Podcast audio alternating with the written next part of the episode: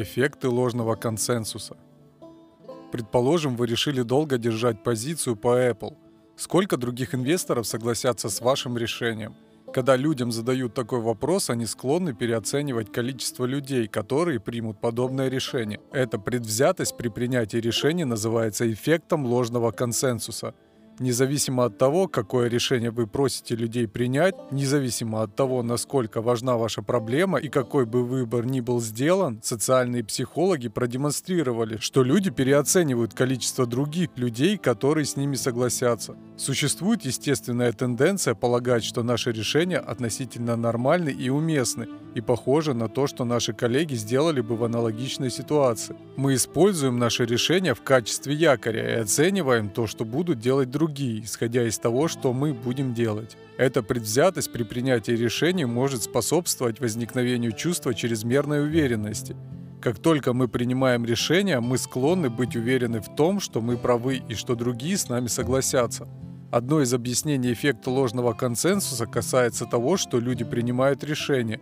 Принимая решения относительно позиции, люди пытаются собрать воедино доказательства – какой-то момент они организуют всю информацию, которая поддерживает одну теорию над другой, в то же время скрывая противоречивую информацию. После того, как решение принято, доказательства, подтверждающие теорию, доступны в памяти и легко запоминаются. Когда надо решить, сколько людей примет аналогичное решение, люди все же держат в памяти эти подтверждающие доказательства, которые могут легко вспомнить и поверить в то, что другие будут вести себя так же, как они, основываясь на информации, которую они вспоминают вспоминают. Оценки того, что будут делать другие, основаны на неточных воспоминаниях, а не на объективных фактах. Однако есть некоторые свидетельства того, что склонность к ложной консенсус оценки зависит от того, насколько уверенным является решение. Доктора Гарри Маркус и Норман Миллер, например, манипулировали степенью уверенности участников в принятом ими решении. Чем больше уверенности в своем решении, тем менее точной будет оценка того, сколько других будет придерживаться того же курса действий. Таким образом, чем больше мы уверены в своем решении, тем больше мы верим, что другие будут вести себя как мы. Эти ложные консенсусные оценки, в свою очередь, заставляют нас чувствовать себя еще более уверенно. Вероятно, лучше всего скептически относиться к своим решениям. Принятие решения настолько сложно, что для объединения информации, которая поддерживает наше решение, требуется вся наша психологическая энергия. Но мы также должны искать информацию, которая опровергает наше решение. Итак, после того, как вы собрали свою информацию и прежде чем вы сделаете окончательный вывод, сделайте шаг назад и спросите себя, я поддаюсь предвзятому отношению к принятию решений, не так ли? Я объективно пересмотрел свои факты и пытаюсь подтвердить предварительные выводы. Всегда помните, что на ваше восприятие могут влиять многие распространенные предубеждения при принятии решений, такие как эффект ложного консенсуса.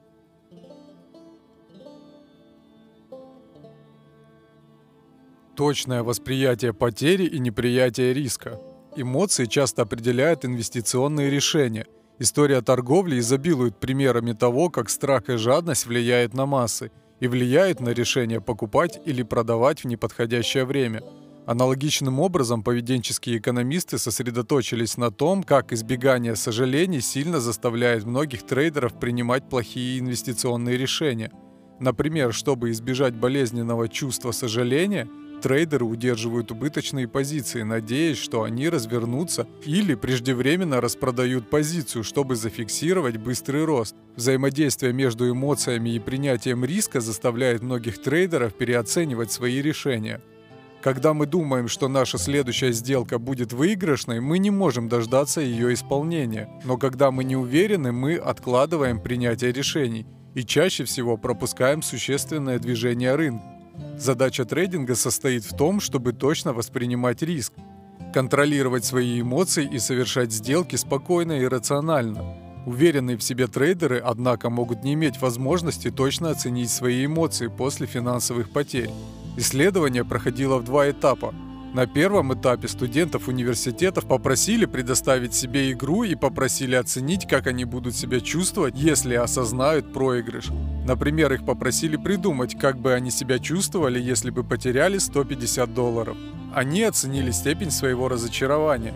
Через неделю на втором этапе они были доставлены обратно в лабораторию для последующего эксперимента. Вместо того, чтобы представить, что они совершили проигрышную игру, они фактически совершили игру и почувствовали реальные последствия потери денег. Часто игроки недооценивают свои эмоциональные переживания. Они недооценили, насколько разочарованы они будут после потери по сравнению с неигровыми результатами. Способность точно предвидеть, что они чувствовали после фактической потери в азартных играх, была связана с непринятием риска. Эти результаты показывают, что чрезмерная уверенность и чрезмерная торговля могут привести к неспособности точно предвидеть будущие эмоциональные последствия финансовых потерь. Слишком уверенный в себе трейдер, вероятно, подумает, когда я проиграю, все будет не так плохо. Если вы не ожидаете, что после проигрыша вы почувствуете себя плохо, у вас не возникает проблем с риском. Действительно, трейдеры, которые испытывают затруднения при совершении сделки, часто предвидят последствия убытка как более неприятные, чем они будут на самом деле. Избегание сожаления имеет защитную функцию. Поскольку мы представляем, что чувствуем себя плохо после потери, вы не захотите совершить сделку. Если вы совершаете слишком много рискованных сделок, вы должны попытаться сосредоточиться на том, каково это терять. Возможно, вы не думаете о потенциальных негативных последствиях потери. Однако, если вы сосредоточитесь на том, насколько плохо вы будете себя чувствовать после потери, вы остановитесь и обдумаете свои торговые решения. И вы будете более склонны управлять рисками и ждать установок с высокой вероятностью, прежде чем импульсивно совершать плохую сделку. Временами наши эмоции мешают нам спокойно и рационально совершать сделки – но если вы склонны искать риск, вы можете сосредоточиться на потенциальных последствиях потери. Это остановит вас от совершения сделок, которые могут повлиять на баланс вашего счета. Принятие критики. Начинающие трейдеры печально известны необходимостью быть правыми. Это естественная человеческая тенденция настолько сильна, что начинающие трейдеры ведут себя непродуктивно по отношению к торговле. Они могут удерживать убыточную сделку, например, чтобы сохранить потери. Они могут откладывать торговлю, чтобы избежать последствий плохой торговой идеи. Во многих отношениях необходимость быть правым может душить. Вместо того, чтобы чувствовать себя свободным и креативным, трейдер, который сознательно или несознательно должен быть прав, может сдерживаться в критические моменты посреди сделки. Когда вы сдерживаетесь и боитесь, вы избегаете совершать сделки – и если вы не совершаете сделку за сделкой, вы никогда не отточите свои торговые навыки и не овладеете рынками. Принятие отзывов и критики жизненно важно для успеха в торговле. Почему так трудно принять критику, будь то от другого человека или от рынков? Одна из основных причин заключается в том, что мы ассоциируем критику с чувством неадекватности. Мы склонны придавать большое психологическое значение критическим комментариям или негативным отзывам любого рода. Как будто родители или учителя критикуют нас за то, что мы делаем что-то морально неправильное. Но это ложное предположение. Критика не должна иметь никакого эмоционального значения. Жизненно важно принимать критику и обратную связь сходу. Это не личное, это просто обратная связь. Если вы сможете научиться преуменьшать эмоциональную значимость и рассматривать ее как холодные жесткие данные, вы сможете использовать эту информацию, чтобы отточить свои торговые навыки. Другая причина, по которой трудно принять критику, заключается в том, что у нас есть иррациональная потребность быть совершенным. Мы часто предполагаем, что если мы не всегда правы, мы не добьемся успеха. Мы учим это предположение из школы. В школе нам обычно давали только один шанс сдать курсовую работу или сдать экзамен.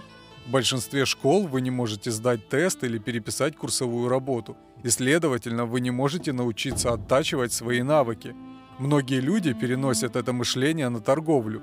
Но это не нужно применять. Например, если вы совершаете небольшие практические сделки, вы можете учиться на своих ошибках. Со временем вы оточите свои торговые навыки, поскольку риск управляется, вы можете делать ошибки и учиться на них. Нет причин избегать критики. Действительно, если вы хотите добиться успеха в торговле, вы должны искать это, совершая сделки и наблюдая, что происходит.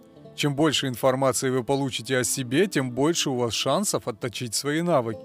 Так что ищите критику, не бойтесь принять ваши ограничения. Если вы можете стоять там и принимать всю критику, которую можете найти, вы отточите свои навыки до такой степени, что будете умело и прибыльно торговать на рынках.